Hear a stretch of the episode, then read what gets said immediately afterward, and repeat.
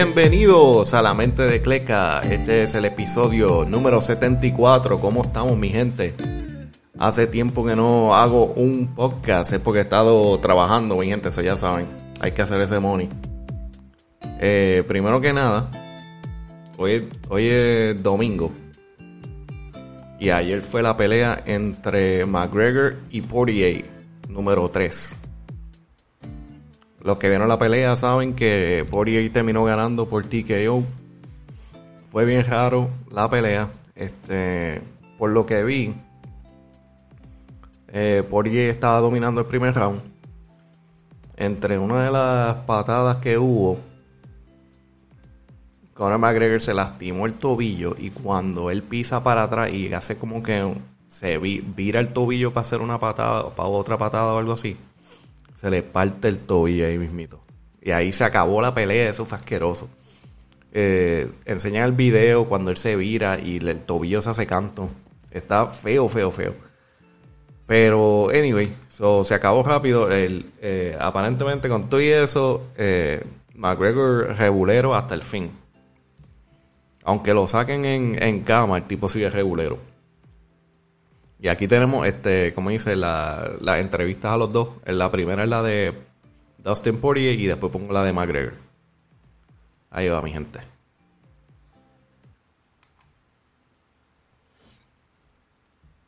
Victory. You and Connor are going. Let's see what he's saying. Go get him. I, I would go to him as well.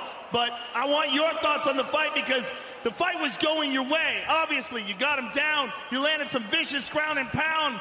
And in the last seconds of the fight, in a crazy freak accident, he misses a punch and breaks his own ankle. He uh, he fractured on one of the checks at the beginning of the fight. Then it broke on a punch, yeah, for sure. When I pointed at him at the beginning of the fight, that's when I checked a good kick. I bet that's when it cracked. You felt it. I felt something, but I, I mean, he's kicking me hard, you know. It makes more sense that it broke where it broke in that regard. Yeah, yeah, it was probably cracked, and then just on the twist of the punch, finished, you know. This is a very strange fight in that the first fight there was all this animosity. The second fight, Connor was very friendly to you.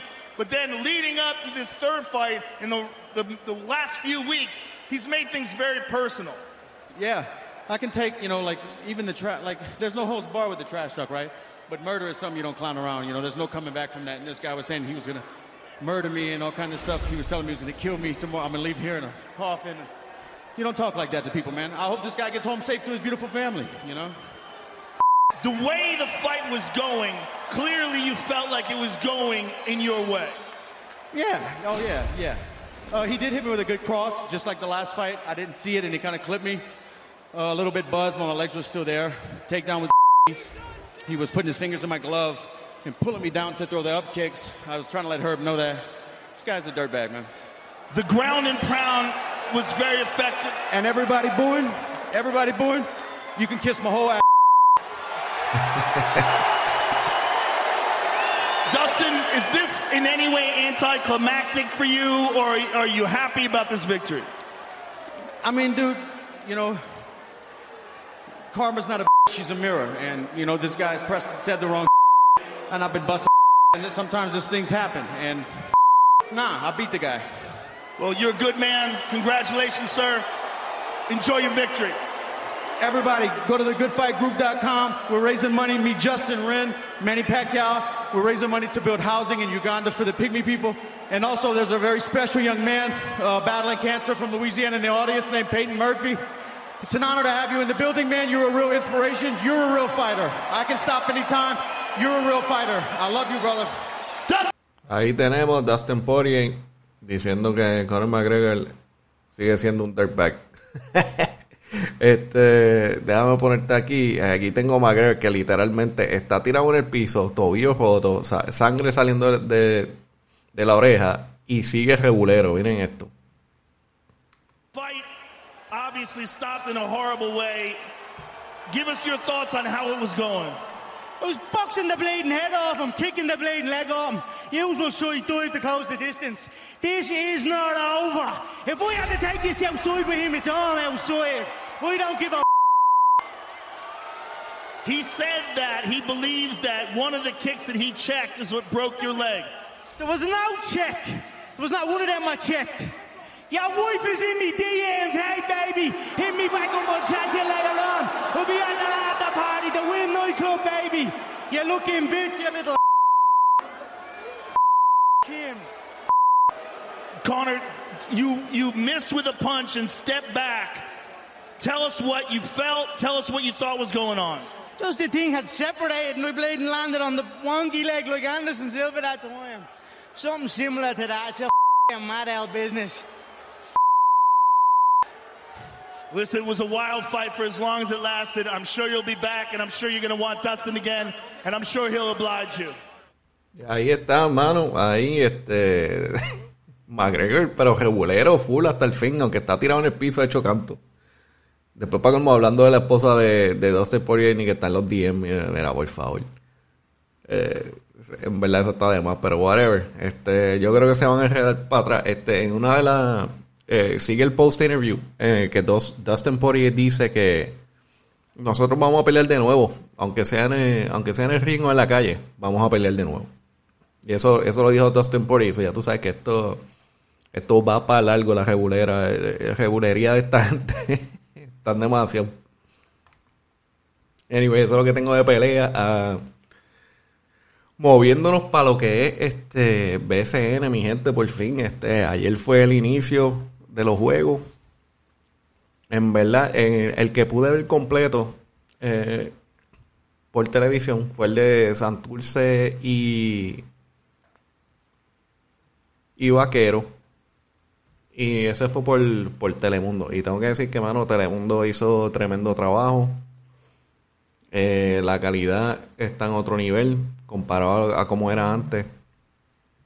Eso hay que dársela. Eh, el juego de los vaqueros terminó, Vaqueros y Santurce terminó 77 a 69, Bayamón ganando. Eh, lo que yo vi al empezar era que el, timing de los jugadores está medio acelerado. Y más para Santurce, Bayamón no tanto.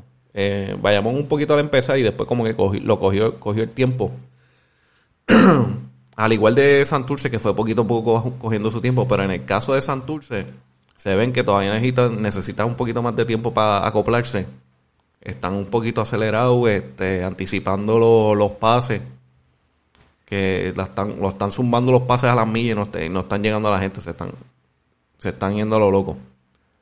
Pero eventualmente, o sea, las cosas calmaron y se fueron cogiendo, cogiendo ritmo. Que yo pienso que eso también fue como que el, el, el ambiente también de ser el primer juego iniciando, porque había un par de este, reporteros también que iban como que a 100 millas hablando. Entonces tú te das cuenta cuando uno de los reporteros que ya es ya es un veterano en esto, él, él, iba hablando suavecito, con su, con su tempo, H, cuando lo cambiaba era y, era como que, ok, hay que darle tiempo a todo el mundo en lo que en lo que vuelve a ponerse en tiempo y eso, pero en verdad, como quiera, tremendo trabajo. Eh, estuvo de show, eh, ahí estuvo jugando. Parece que él estaba. Él estaba esperando que los los árbitros le dieran más faltas. Porque estaba buscando unas faltas que no, los árbitros no se las estaban dando aquí no sé si es esos árbitros en específico o si en BCN como tal, este, los dejan jugar un poquito más fuerte. So, hay unas faltas que, que pues no se las dieron. No se las dieron y él las estuvo buscando todo el juego. So, quizás eso es algo que pues se tienen que acostumbrar al, al BCN uh, versus NBA, que en NBA hecho, te tocan y te, dan la falta rápido. Uh, ha jugado medio, medio, no sé, medio funky al empezar. Estaba jugando su estilo, que era el, el pick and roll.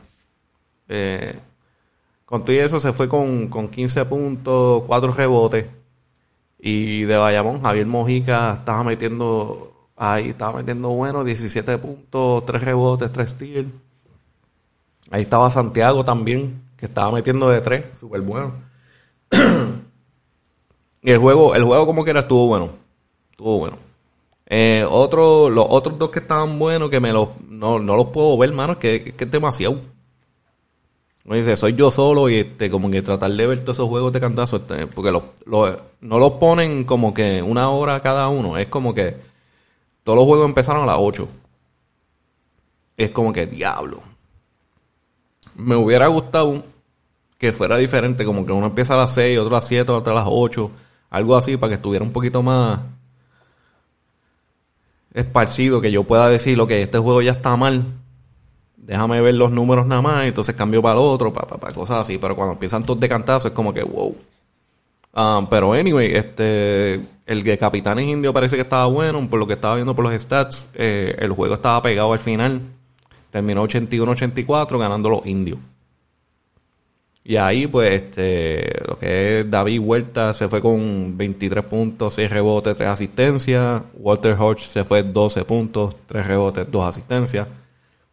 Jared Ruiz, que de Mayagüez, los, los indios, eh, se fue con 21 puntos, 6 rebotes, 2 asistencias.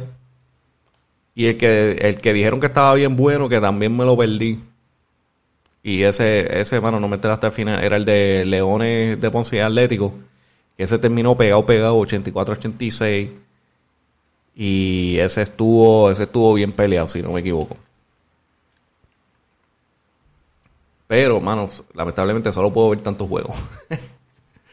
Um, voy a ver qué hago, voy a ver si por lo menos me, yo no sé, me consigo a alguien uh, que me ayude para entonces poder, poder reportar bien en los juegos, tener bueno, buena data. Que alguien nos dividamos los juegos a verlo.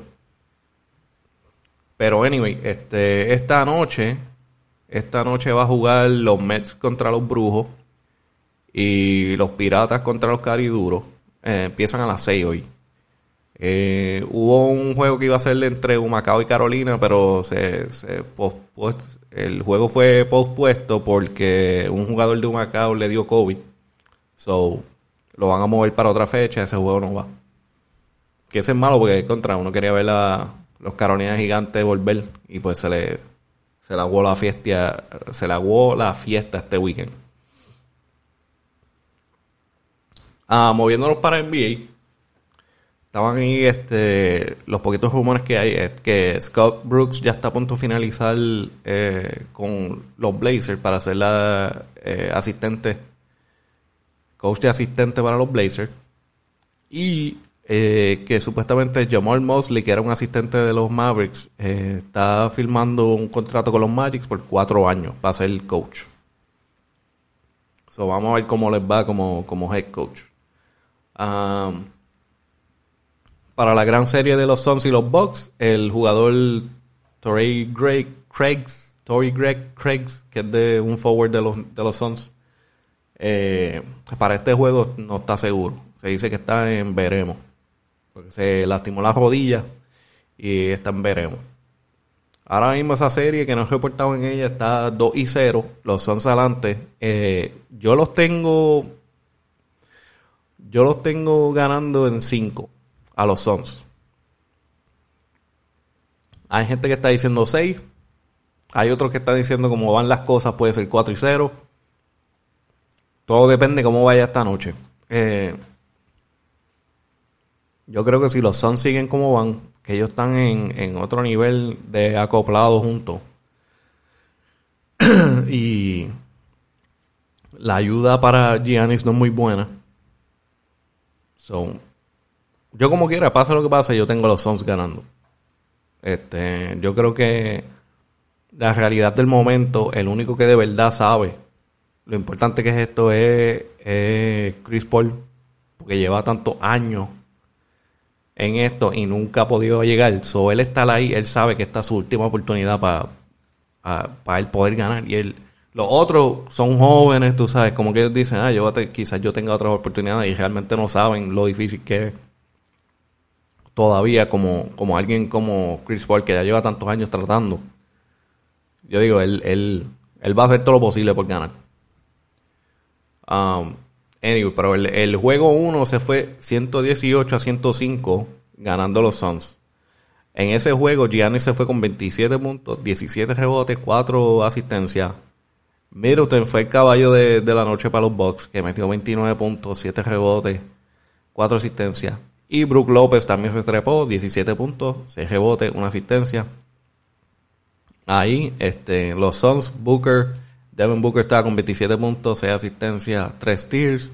Y, y Chris Paul le metió duro, bueno, 32 puntos, 4 rebotes, 9 asistencias.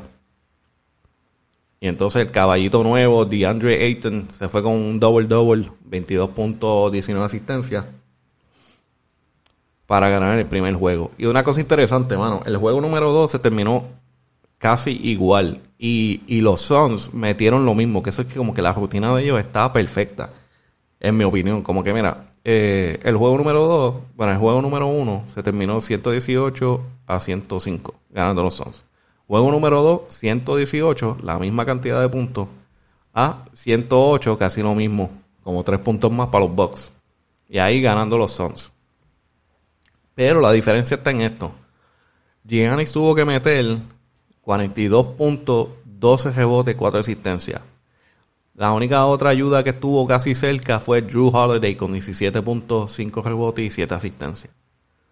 En el lado de los Suns, todo el mundo está más o menos parejo. Es como que Booker T se fue con 31, 5 rebotes, 6 asistencias. Chris Paul le bajó, pero le bajó a 23 puntos, 4 rebotes, 8 asistencias. Entonces tenían a Bridges que terminó ayudándolos con 27 puntos. Se fue, se fue duro. 27 puntos, 7 rebotes, una asistencia. Eso tú sabes que todo, cada. Se están manteniendo metiendo lo mismo, más o menos. Pero cada vez eh, están consistentes Devin Booker, Chris Paul y después viene alguien. Sea DeAndre Ayton, Bridges, quien sea. Siempre viene alguien que, que ayuda. Pero entre Devin Booker y Chris Paul, por la mayoría siempre están parejos en que ellos van a meter sus puntos, están constantes y están manteniendo ese puntuaje arriba, que es 118 a 108, y están adelante 2-0 en la serie. Puede ser que esto termine 4-0, pero en mi opinión le voy a darle el beneficio de la duda a los Bucks y yo digo, por lo menos ganan uno. Pero puede ser que hasta ni uno. Vamos a ver, ellos juegan esta noche. vamos a ver qué pasa. Este juego número 3 So, vamos a ver cómo yo hago esta noche. Esta noche va a estar bien difícil porque están los juegos de BCN y está la final. Y yo creo que todos empiezan, no, por lo menos este BCN se dio cuenta y lo bajó para las 6, para las 6 de la, de la tarde. entonces lo, lo, empiezo viendo BCN a las 6 y se supone que ya para las 8 esté terminando el juego, los juegos de BCN. Entonces puedo por lo menos postear lo que posteé, las cosas de BCN, y empiezo a ver los juegos de, el juego de los Sons. Pero no sé, yo no sé si es que eso fue porque fue en el inicio. Pero, mano, tienen que hacer algo con esos tiempos. En, en, verdad no tienen que hacer nada, pero es como que para yo poder pasármelo más fácil a mí, la única persona, ¿verdad?